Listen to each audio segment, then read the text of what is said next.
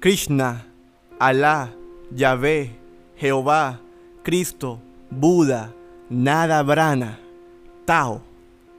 Muchos nombres para el creador del mundo. Pero ¿cuál de todos es cierto? ¿Quién tiene la verdad? En apariencia las religiones describen la parte de un todo. Y para entenderlo, imaginemos por un momento, querido oyente, con los ojos cerrados, que tenemos un elefante enfrente.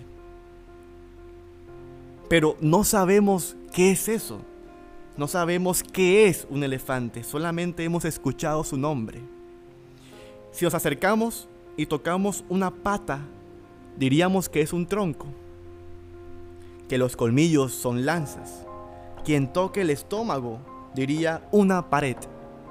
Quien palpe las orejas diría que son abanicos. Pero, ¿no somos acaso ciegos diciendo metáforas según lo intuido por los sentidos? Repito, ¿no somos acaso ciegos diciendo metáforas según lo intuido por los sentidos? cómo tener certeza, verdad absoluta de la forma de algo no experimentado en conjunto. Por eso las religiones pueden vislumbrar como metáforas de una parte de ese elefante. Sacerdotes elaborando credos sobre colmillos que parecen lanzas. Monjes sobre patas que parecen árboles pastores sobre vientres que se perciben como bloques de cemento. Pero, ¿quién tiene la razón, querido oyente? Todos y ninguno.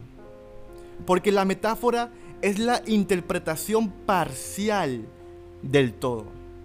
Y quien diga que su revelación es única, elevada, eterna, Miente.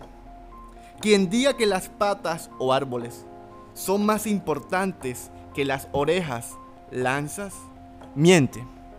Quien degrade a otro ser humano por creer en vientres o paredes y no en lanzas, es estúpido y miente. Todos tienen la razón y nadie la tiene. Porque las religiones cuando se estudian sin fanatismo, son expresiones individuales de una misma fuente, del mismo elefante. ¿No sería ese animal una red interconectada en donde nosotros, aunque ciegos, sentimos fragmentos de su plenitud, de su unidad? Entonces, de serlo, entre tantas diferencias culturales o religiosas, todos somos uno.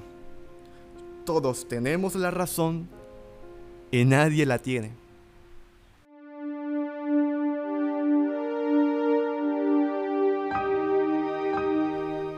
Gracias por acompañarme en este episodio.